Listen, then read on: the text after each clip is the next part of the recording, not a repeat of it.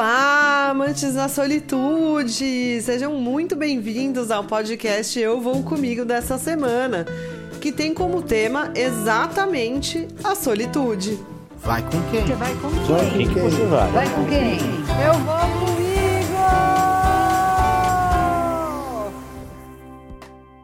Muita gente vem me perguntando como que foi o encontro da solitude. Como que eu chego lá? Como eu sinto prazer na minha própria companhia? Como eu posso gostar de fazer as coisas só comigo, sem ter ali uma outra pessoa junto? Meu Deus, eu namorei muito tempo e agora eu não sei mais fazer as coisas sozinha, eu não sei mais fazer as coisas sozinha. Solitude, gente, é um processo. É um processo. Gravem isso. Ah, então já acabou, né? Não preciso mais falar nada porque o podcast já tá encerrado por aqui e pronto. Claro que não. Numa das viagens que eu fiz recentemente, eu tava em Barcelona conversando com um pessoal num pub crawl ali que a gente tava fazendo, e tinha um indiano, já um homem mais velho, que disse já ter viajado o mundo inteiro a trabalho, sozinho, na própria companhia. E que ele começou a ter que fazer daqueles os melhores momentos da vida dele, porque eram oportunidades de conhecer lugares muito legais mas a empresa só mandava ele. Ele não tinha amigos, ele não tinha família, ele não tinha ninguém ali para compartilhar aqueles momentos. E também estava junto com a gente nessa conversa um outro amigo da Holanda que tinha acabado de terminar um namoro de uns 3 ou 4 anos e ele estava realmente sofrendo.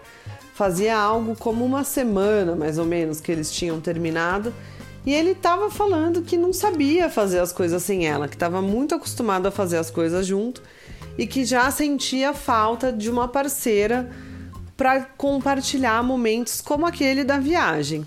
Então, foi o momento em que o indiano falou uma frase que me marcou bastante, porque o próprio holandês falou: "Mas como que vocês fazem para encontrar tranquilidade, paz, coragem e vontade e motivação mesmo para viajar sozinho, né? Para viajar sozinha?"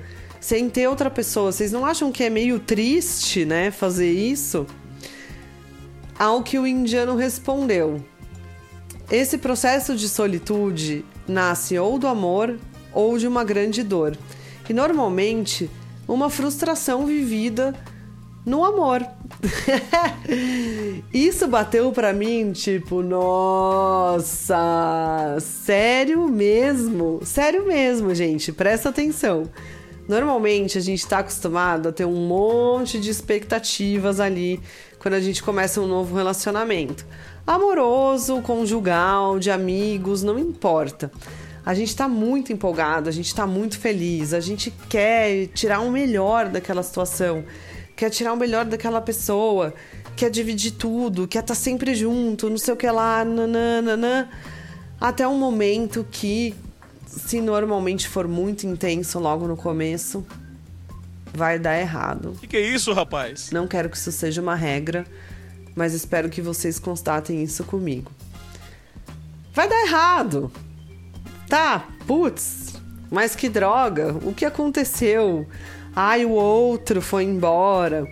O outro me abandonou. O outro, eu precisava tanto do outro da outra, finalmente tinha encontrado minha metade, a gente se complementava, a gente fazia tudo junto, a gente ficava 55 horas conversando. Ai meu Deus, o pôr do sol, a lua, as estrelas nunca mais vão ser as mesmas, assim, né? Tipo aquele drama, mas a gente nunca olha qual foi o nosso papel nesse pedacinho de coisa errada que aconteceu. Expectativas frustradas. Grande gatilho para a maioria das pessoas que são ansiosas ou que não eram ansiosas, mas ficam ansiosas por causa disso e tendem a um quadro de solidão, né? Porque aí a gente fica naquela culpa. E se eu tivesse feito isso, se eu tivesse feito aquilo, ah meu Deus, nananã, nananã, nananã. E se ao invés da gente fazer esse movimento, eu te falar que com o autoconhecimento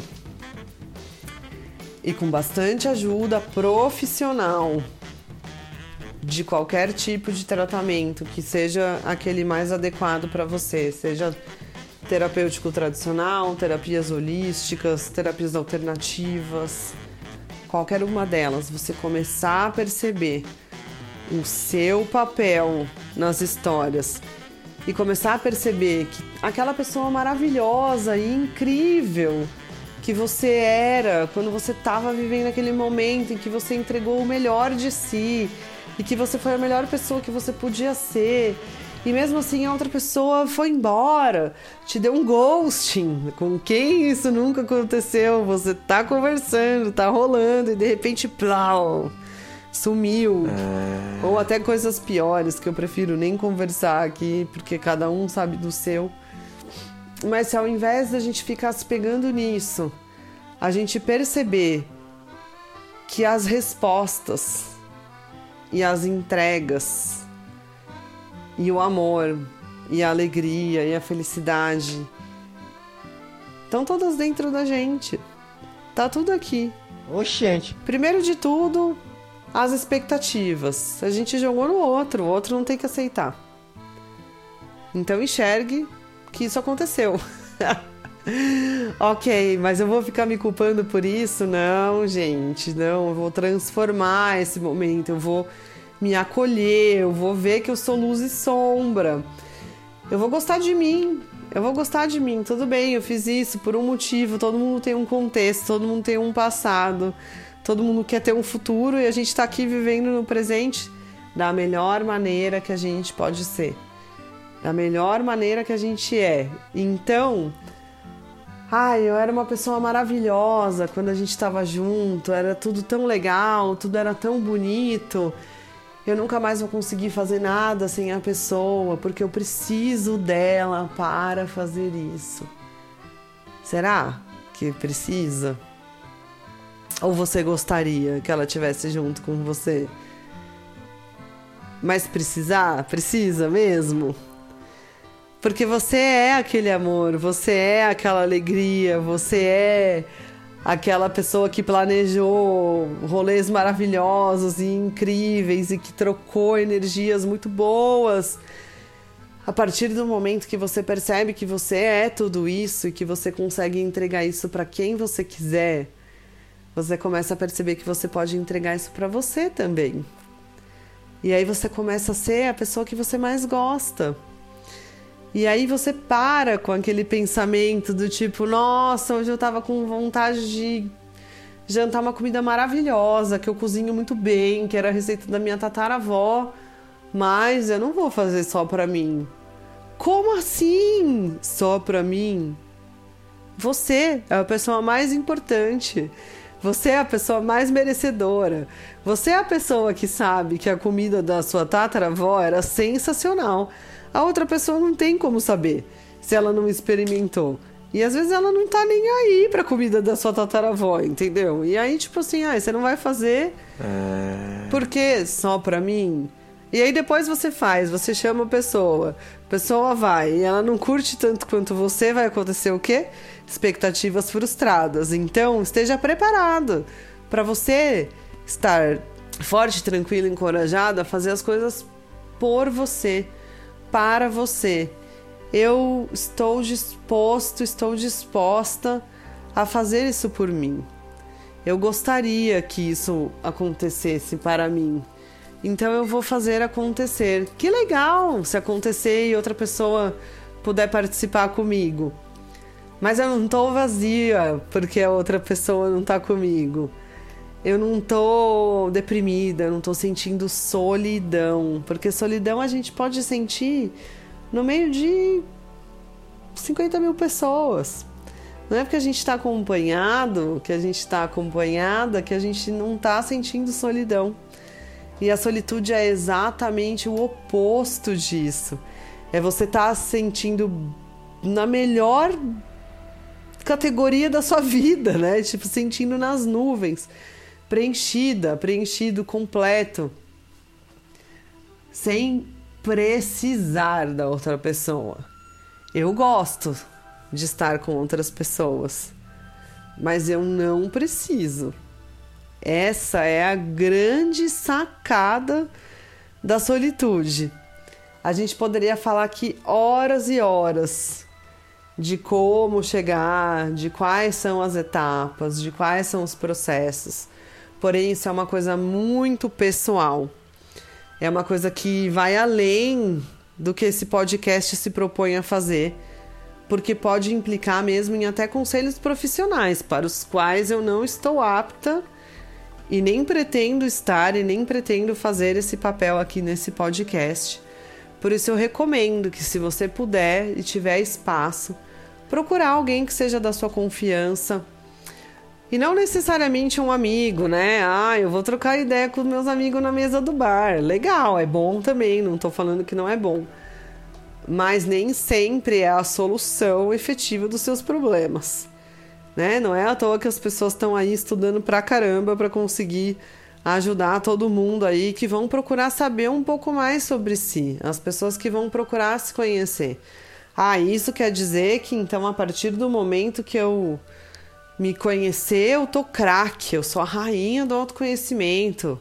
Nossa, eu vivo solitude 350% do meu dia. Não. vai ter hora que vai tropeçar, vai ter hora que vai dar errado. E tá tudo bem. E aí a questão é você tá pleno, você tá plena no processo. E não ficar se martirizando, e não ficar se cobrando, e não ficar se boicotando porque nesse dia você não conseguiu. É momento a momento. Ah, até que você crie mais essa habilidade, né? E aí a maior parte do tempo você vai viver na solitude. E a solitude vai virar um hábito, e a solitude vai fazer parte da sua vida. E aí você vai estar tá bem na sua própria companhia, sem precisar do outro.